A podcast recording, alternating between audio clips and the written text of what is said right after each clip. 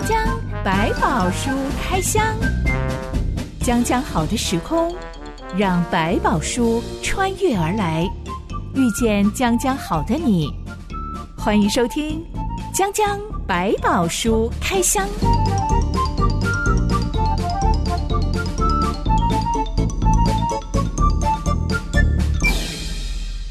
百宝书里有百宝，让知心和下凡哥为你开箱来挖宝。Hello，我是知心。Hello，下凡哥。讲到婆媳关系，大多数人都会立刻联想到八点档剧情，各种洒狗血的情节。是是是。但是讲到越续关系，好像没有这么紧张。对，好像婆媳关系的问题比较多谈啊。可是也是跟因为男生之间的互动没有那么多，因为在家里面管事的管得少，所以冲突点就不会那么大。前阵子我看到网络论坛上有一个人妻的求救文，嗯，她要求救她的婆媳关系，嗯，但是她的婆婆是个非常好的婆婆，是，她说其实是因为她的先生是猪队友，嗯，结了婚之后家事的全部都是太太一个人做，包办了，是，小孩出生之后，关于小孩的所有事情也全部都是太太一个人做，他看他都做好了嘛，他也就干脆就不用动了，先生就一天到晚 各种借口要加班打电动游戏。戏哦哦，结果他自己的娱乐还不少，就对了。所以连泡个奶瓶啊、换个尿布啊，通通都不会，因为不会嘛，他也很有理由不做。婆婆是个非常好的婆婆，婆婆看不下去，哇，媳妇儿怎么这么忙呢？婆婆就搬来跟他们一起住，帮着做所有的家事啊，照顾小宝宝啊。对，所以她说我的婆婆是我的神队友。嗯哼，但是呢，住着住着，婆婆就感叹说啊。真是对不起你，我把我儿子宠坏了。是，因为婆婆也惊到我儿子怎么这么的不负责任啊，就什么家事完全都不碰。这个人妻想要求救的就是婆婆说她要搬回她家住了，嗯、这样子或许可以逼她儿子回来跟我一起照顾小孩。嗯、是，嗯、但我很怕他一走，我一个人还是要全部又回到原本全部的家事跟小朋友所有的事情。她说我好害怕哦，有没有什么办法可以 为留婆婆不要走？那当然，网友都是以看笑话的心态说，你先休了你老公比较快。哎，也是一个办法。但不过这个还真的是。是下下策啦，下下策。有一点感觉，这个先稍微有一点在逃避这些事情，所以他用很多的活动去把自己装的满满的，然后说我没有空。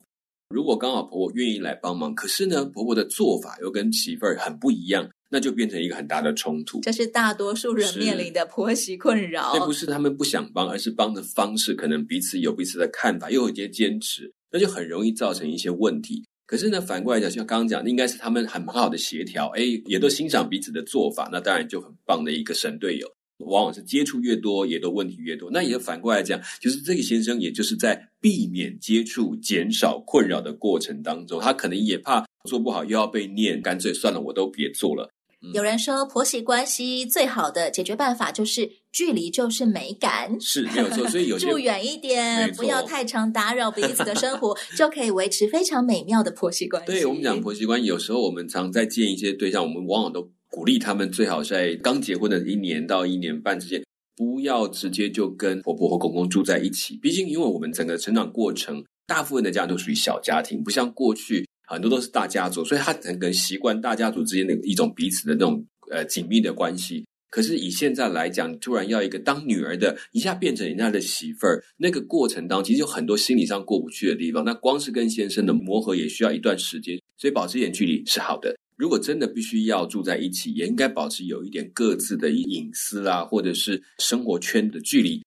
今天的江江百宝书开箱要来开箱一对感情非常好的婆媳，他们的故事记载在《路德记》第一到二章。《路德记》呢，记录的是路德这个女人的故事，是她的时代背景其实是发生在世师乱世时代，没错，嗯、更凸显这个故事美好的不可思议。是一段月之后，我们来开箱。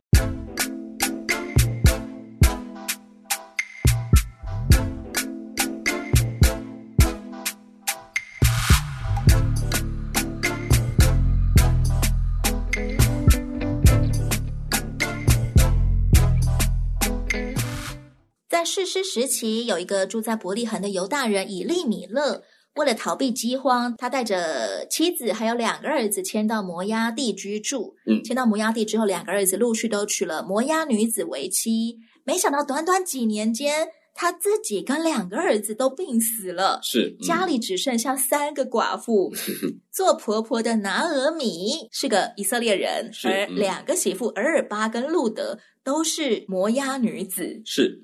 拿俄米当然就叫两个媳妇回娘家去，因为我要回到我们老家去了。嗯、两个媳妇，你们还很年轻，还可以再嫁。嗯，没想到这个时候，两个摩押媳妇却放声大哭，说：“我们要跟你回以色列故乡。”嗯，可以看出他们之间的婆媳关系非常亲密啊，尤其又是这种异国婚姻。嗯嗯、对，嗯，而且对当时来讲，以世世纪的背景来讲，以色列跑到其他的地方去，其实已经是一个很难想象的过程。然后又娶了当地的女子，特别是摩押女子，更是不可思议。因为其实，在他们的律法里面，确实对摩押女子有特别的评价。外族的女子，她甚至更是不容许有所谓通婚的过程。所以，对以色列来讲，他娶了一个摩押女子来讲，就已经在他们的族裔里面产生了一些问题，对他们以后的后代都是有一些影响的。所以，其实这是本来已经他们对信仰上已经比较没有那么持守的态度。但很神奇的事情，也是借由这两个摩押女子来反过来看那一群应该守在上帝信仰里面的以色列人，他们的生命跟对上帝的态度，似乎就很明显的对照出一个差异性。摩押人应该不会不知道以色列人其实是歧视他们这个种族的，因为摩西律法说，摩押亚门的子孙过十代也不能入耶和华的会。是，为什么要用宗教信仰来排斥摩押人跟亚门人？因为他们要往迦南地的路程当中，摩押跟亚门对象并不是善待他们，甚至来攻击他们的。对这个部分来讲，上帝等于提醒了说，这些人当初不承认甚至否定你们的，我给他一个惩罚。时代虽然上帝用很严厉的拒绝，但是他们即便在这样严厉的拒绝当中，他们却反过来展现了一种选民的人当中没有的信心跟一种专注的力量，让我们来看到，其实真正面对信仰的态度到底是哪一样。你的意思是说，这两个摩押女子对婆婆非常的孝顺，非常的亲爱，是这种伦理道德观，甚至超越多数的以色列人吗？是，就特别是跟事实时期的黑暗做一个对比，你会发现，对从上帝学习来的这种信仰的生活，能够更加坚持，甚至活出来的那个真的是样貌，对待她婆婆的态度，其实远比正在事实时代的这些人好很多哦。先前开箱的那个米迦，他就是个子不子，嗯、然后他的妈妈也母不母。到底什么是个做妈妈的榜样？什么是个做儿子该有的样子？完全乱七八糟。对，甚至他们离开了这些高尚的道德，是趋近了个人的利益，或者是部族的利益。在这里面看到用一个小小的暗淡中发现的一个微光，但是却不是在他们自己人身上，反倒是在另外一个他们瞧不起，或者是在律法中会被拒绝的民族的身上来看见这道光。这两个摩押女子额尔巴跟路德，因为非常爱他们的婆婆拿阿米而愿意成为耶和华的信徒吗？这样子的心态吗？对，因为他们也提到说，你的神就是我的神。其实这当然也包括一种，他觉得他归属这个家族，他就忠诚在这个里面。我们先不谈他对神感动到怎么样，可是，在那个时期里面，他觉得我已经进了你的家门，你的神就是我的神，不会再改变，我也不会有疑惑。光是这样微薄的信心，就好像已经胜过那些被上帝亲自拯救、你们经历上帝救恩的一群人，却居然毫不在乎，甚至不在意这些要求跟条件。这些人却活出来了，在你的律法不承认，我也已经进这家门。这个神就是我的神，不管他要不要我，我都认他了。如果这两个媳妇儿是我们八点档狗血剧里面的反派角色，好了，是这种时候八成会觉得你们这家人骗了我们一家子，身体不好，然后公公死了，我老公死了，我小叔也死了，你们都骗我，我一定要赶快呃逃离这个家庭，从你们的家产里面多捞一点，再回到我娘家，这样子才能够回本呐、啊。对，就那其实他们会搬到这边，第一个他们是一个穷困的状态。因为旱灾，因为饥荒，所以他们就跑到了这个摩押地。在这里，他也是寄居者。一个寄居者被本地人所接纳，才能够娶到当地的女人。所以，其实这两个人他也没有办法图这一家到底有什么家产，因为这边的地都是他们摩押的地。但他们要愿意跟随婆婆回到以色列地，他们就反过来成为那个寄居的角色。那时候就更弱势了。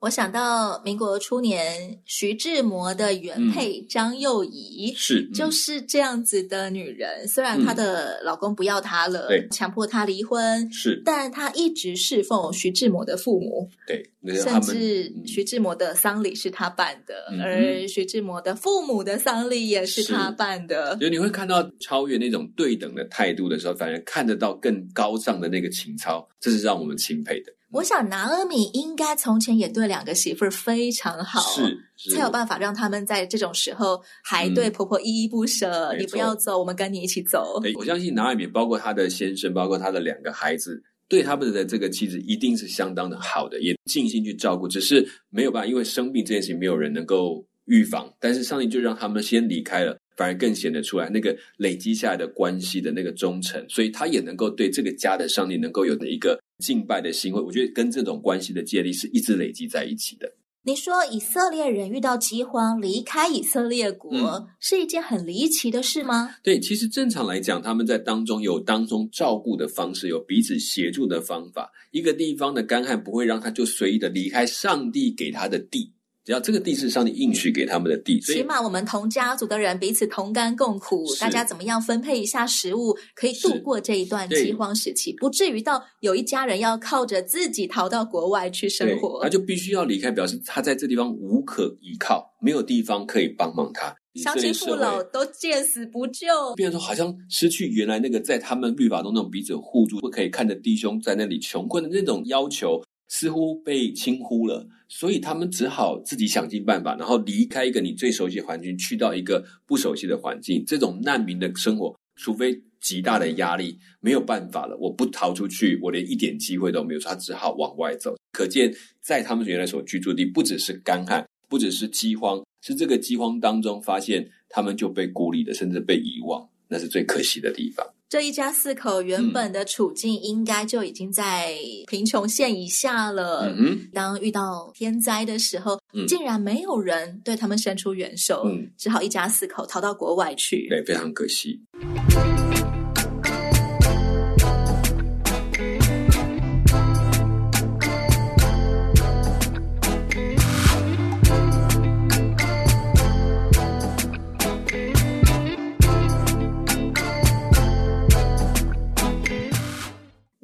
百般劝说两个媳妇儿，你们还年轻啊，要嫁人啊。嗯，最后大媳妇尔尔巴终于依依不舍的跟婆婆道别，回到她自己娘家去了。嗯，二媳妇路德这时却说：“你不要再催我回去，不跟从你。嗯，你往哪里去，我也往哪里去。你在哪里住宿，我也在那里住宿。是，你的国就是我的国，嗯，你的上帝就是我的上帝。你在哪里死，我也在那里死，也葬在那里。”除非死能使你我相离，是，不然愿耶和华重重的降罚于我。嗯哼，从这里我们真的看见路德这个摩押小媳妇儿，是真的是把耶和华当成他自己的信仰了。嗯，对，所以我们可以讲说，假设他的大媳妇儿来讲，可能是关系上的美好，使他一直想留在身边。但我觉得在最后几经考虑，对他来讲，我可能还是没有办法。好吧，我也就不要拖累你，我自己就离开。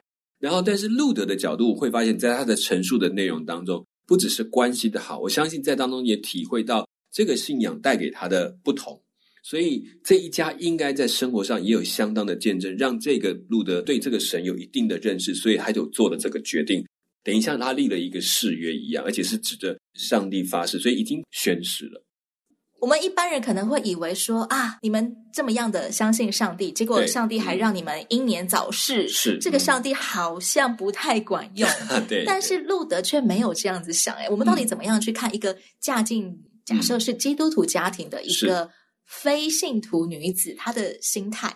在这里面，他们展示出的神已经不是我们近代里面我们把神当做啊，他就是丰富的神，一切赐福的神，所以坏事都跟我没有关系的的那个角度来看。他在他们生命当中看到，不管在顺境逆境中，他们遵从他是神的这件事情，让路德看见，所以他明白不是顺境跟逆境，因为顺境你都在上帝的手中，生跟死都在上帝的里面，所以透过他的生命当中，透过他们这几个，知道了有一位耶和华上帝，在生活的互动当中，他们开始更深，透过他们认识这个神更深。那在这个经历的里面，他自己也发现，不管他的祷告。或者跟他们家人在一起生活的里面，他自己跟这个神的对应，让他决定，我不但认了这个神是我的神，我要跟着他走下去。这个都是一连串影响的过程，所以才能够像这样讲说，他建立到一个很棒的根基是，我不是只是你们家的神，所以当我的神，是因为我自己也认清楚他就是我的神。这件事情经过了他们的生命去见证出来，我们会看起来说啊，他们早死，可是他即便在这么短的年日当中，却让他一起来经历了这个上帝。那这个力量跟见证，我觉得跟他的长短可不是来比，时间比较短，但他们活出来的生命确实让。路德看见，甚至也带着路德自己亲身经历了。当我愿意认定这个神，嗯、甚至超越生死祸福，嗯、那就成为了个人真实的信仰。是，而且他也把这个神跟其他的神明做了一个差异性。因为就像你讲的，如果在外面其他神，哇，他没有帮助我，没有医治我，所以那这个神不灵，我再换一个神。可是他是明白了，不是他们的活或死、病或者是顺利。而是这个神就是神，是我来认得他的神，而不再是一个啊，我们过去选一个神的概念。所以这一家已经让知道，我们就是跟着这个神。现在是有饥荒没饥荒，顺利不顺利，当寄居的还是有我自己的本地，我都知道他是我的神，也让路德建立了正确的认识。我相信他自己也经历了，原来把这个神当神是这么重要的事情，所以他才决定跟随下去。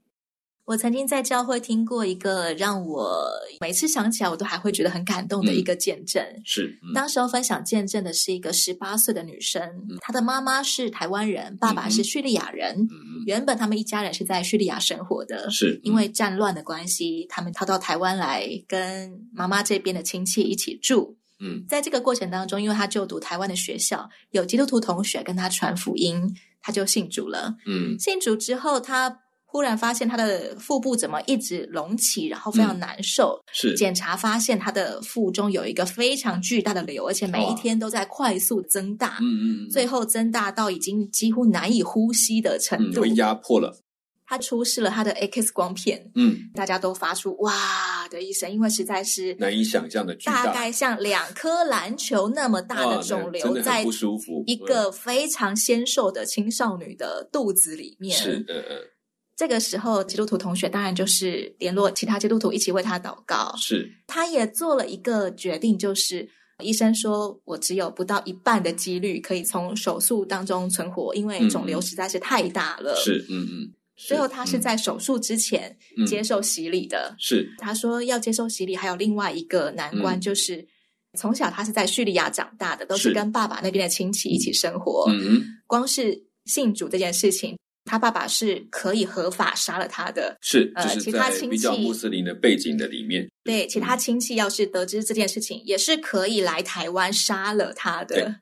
是，但是他冒着这个风险，他还是勇敢跟他爸爸说，他要受洗，要做一个基督徒。是，是，然后爸爸因为看着女儿要上手术台，所以没有多说什么。是，嗯，他说他可以感觉出来，他爸爸刻意没有把他。受洗的事情告诉叙利亚的亲戚、嗯、亲戚朋友，是在家族里面。最后他幸运的存活下来了。嗯哼。所以当他上台分享他的见证的时候，我们看到他又是非常纤瘦的青少女了。是。但是他说化验出来还有残留的癌细胞，是又开始快速的增长了。所以很快又会累积到一颗篮球的大小，又要再切一次。那每切一次都是不到一半的存活几率。是。他说。也有可能他不会活过今年，嗯，但是他还是想要来做这个见证，嗯，是不单单是他自己宣誓，他要接受耶稣，而且他要让所有人都知道，生死他都愿意跟随耶稣。没错，我每次想起来都觉得，哇，这个女孩让我非常的佩服，也非常的感动。是是，那真的是一个真实的信仰。没错，我我觉得在我们想面对信仰的过程当中，其实最难的一关是当我们开始碰到了难处的时候。然后那时候你还要说，上帝这个时候你还在吗？我觉得走过的那种黑暗时期，你更知道原来上帝他真的在，也在那个时候，你更知道我所信的是上帝，不是信一个帮助我的灵魂或者某一种力量，而是知道我的好坏都在你的里面。然后这些过程当中，你更能够让人家知道说，原来这个信心的宝贵就在这个地方。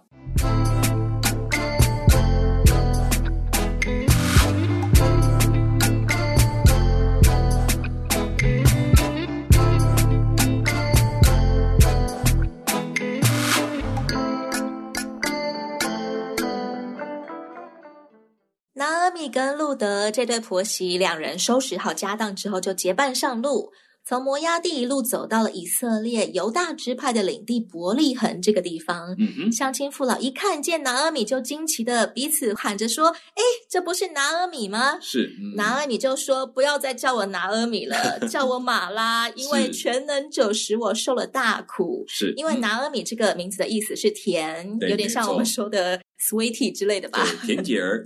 马拉这个字则是苦的意思。对，其实拿阿米讲出的是事实。嗯、我的人生充满了困苦，嗯、当初遭遇饥荒，对，很困苦。对，死了丈夫也很困苦，两个儿子也死了，好困苦啊，一连串的很糟糕的事情。对，其实拿阿米也是一个很有理由离弃上帝的人。是。他也可以去浪迹天涯，但他没有，他仍然选择要回归到他的故乡，嗯、也回归到他的神面前。是，你觉得那可能是一种怎么样的心境啊？我觉得对他来讲，这是一个回到庇护者的一个家里面。他知道他们本来就是在上帝的预备，能够来到这个地方，所以他其实回到自己的家业。还有另外一个想法，就是说，正常来讲，特别是寡妇，在以色列社会里面是有特别重要的照顾的职分的。所以他们会认为，他当他回来的时候，他也有可能能够接受到他自己亲族的一些帮助。过去可能还有先生，没有人会特别理他，但是以现在的角度，他大概也只能回到自己的家族身边，争一点点的帮助，让他可以活下去就好。所以可能这一点也让他觉得，回到熟识的人的区域里面，对他来讲也比较容易过活。小法哥，你觉得路德既然立志要跟随耶和华上帝，嗯、他是不是也某种程度做好了心理预备？嗯，来到以色列人的地方，他会受到很多歧视的眼光。嗯，我想他，他是个摩押人，是多少是会。当然，他的婆婆会成为他的庇护，保护他。他自己也明白，所以你会看到他在他们当中的行事都非常的低调，也都会按着婆婆所吩咐的去做。这也是一种保护，知道进到这个地方来，毕竟他不是这里的人，但是他已经在这个家里面，所以只要按照婆婆教导他的去做，大概都能够符合当地的要求，所以他也能够安然的度日。我想这也是他已经做好了心理预备来的，所以他也就完全在这边没有提到，但我相信他自己已经做了很好的准备，所以他会把很多行事的过程都会听到他去问拿阿米我怎么做，然后他就照他怎么讲怎么去做。当时候正是收割大麦的季节。路德看到有很多以色列工人都在麦田里面工作，是。他主动请求婆婆让他去捡拾别人收割完在地上零碎的一些麦穗。是，嗯，当时候无依无靠的弱势族群，是不是大概都靠这个办法来嗯存活？嗯，他们律法当中特别提到的，收割的时候你掉在地上的，你就不要再把它捡起来了。这是本来律法就有明文规定，嗯，你不可以在收割的时候把麦穗通通收光光。对，你要有一些边角的，或者是你捆麦子的时候，如果你掉下去了，你就没有资格再去把它拿回来了。当然，在这个过程当中，你也会发现，他也要去很多的田。我相信也不是每一个田都留下很多，但他就得去做这样工作，能够去找收集起来，供进给他们自己家里的需求。所以这基本上也是很辛苦的工作，肯定要跑好多个田才能够弄到他们家里需要的一个足够供应的量。这天早上，路德走进了一片麦田，要去捡麦穗。嗯。被地主波阿斯发现了，哎，有个他没有见过，嗯、这不是我聘的工人，嗯、怎么在我田里呢？嗯，波阿斯地主一问之下就了解了，她是个寡妇。是，波阿斯就特别交代路德说：“女儿啊，听我说，不要往别人田里拾取麦穗，也不要离开这里，是要常与我使女们在一处。”我的仆人在那块田收割，你就跟着他们去。是，我已经吩咐仆人不可欺负你。你若渴了，就可以到器皿那里喝仆人打来的水。还说，自从你丈夫死后，凡你向婆婆所行的，并你离开父母和本地，到素不认识的民中，这些事人全都告诉我了。愿耶和华照你所行的赏赐你。你来投靠耶和华以色列上帝的翅膀下，愿你满得他的赏赐。是。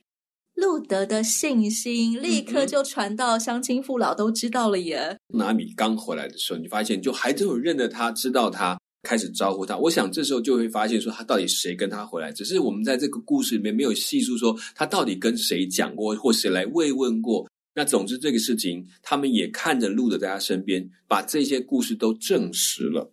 听到哦，这个人很好。可是呢，等到他们要经历了，才会发现说，哎，真的耶，这个这个摩押女子。她在这里，她这么尽心的服侍她的婆婆，也让大家感动。这种流传的过程，也让波阿斯知道。当然，我也觉得波阿斯可能也刻意的去留意这件事情，因为毕竟拿米跟他是有关联性的。波阿斯早就知道这个路德、嗯、他的公公伊利米勒其实是他们同族的是男人，是对，所以我相信他也在留意他到底可以帮忙什么。那刚好也看到路德来到这里，他就留意，他就特别吩咐他的仆人这样做，其实等于不把他当成一个随意来捡麦穗的人，也让那仆人要尊重他是我同族的人，把他的身份抬到一个位置，所以他才能够去喝该喝的水，然后跟使女在一起，能够有人保护他，这都是他一个特意的安排。波阿斯还特别提醒路德：“你就跟着我的女工们工作就好了，不要到别人的田里去，嗯、免得被欺负。”是，我也吩咐我的仆人不可以欺负你。没错，可见其实，在当时候世师时代，因为有很多的人是不正直、不守法的，嗯、他们是会欺负所谓的寡妇、弱势族群。对，或者来他田里面捡拾，他可能刻意的不要留下那么多，甚至地上他也割得干干净净，一点都不想留给他，省掉这个麻烦。我想也有一些人可能是这样，所以。可能他就捡不到几根，但是呢，经过了这么多的几家看过的，他最后在这个地方落脚，所以普华斯才会说：“好，你现在既然来我这里，就不要再去别的地方。”他还刻意的专门多留一些给他们。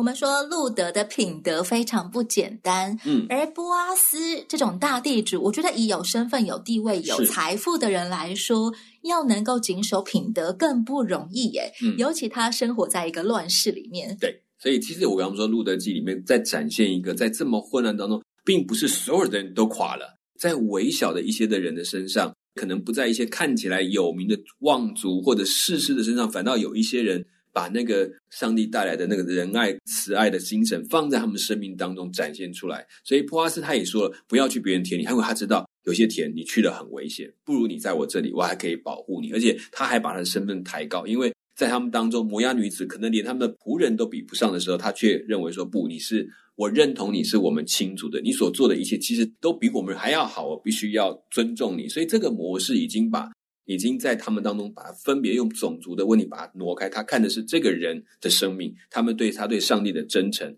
使他被感动。有钱有权有名的人，小马哥，你觉得他们要怎么样还有好见证？我觉得其实回头来讲。有名有权的人，如果他回到一个最根本，我本来就是应该都没有，但是是上帝放在我手中的，我就会明白这些东西，我叫做代管者。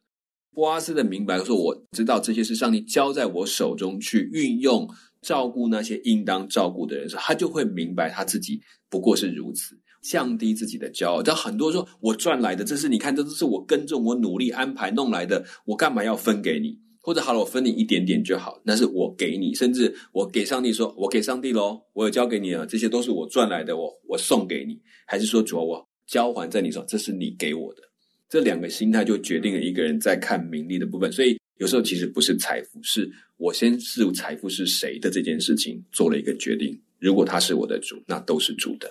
我可以有钱有名有权，嗯、但我不是钱名权的主。对，我的主才是我所拥有的一切的主。是，我的主也是我的生命的主。没错，那就教我怎么去管理，而不是教我变成说，哎，这是我的，然后拿来滥用，这就是危险的时候。嗯、也可以说，其实路德跟波阿斯都是、嗯。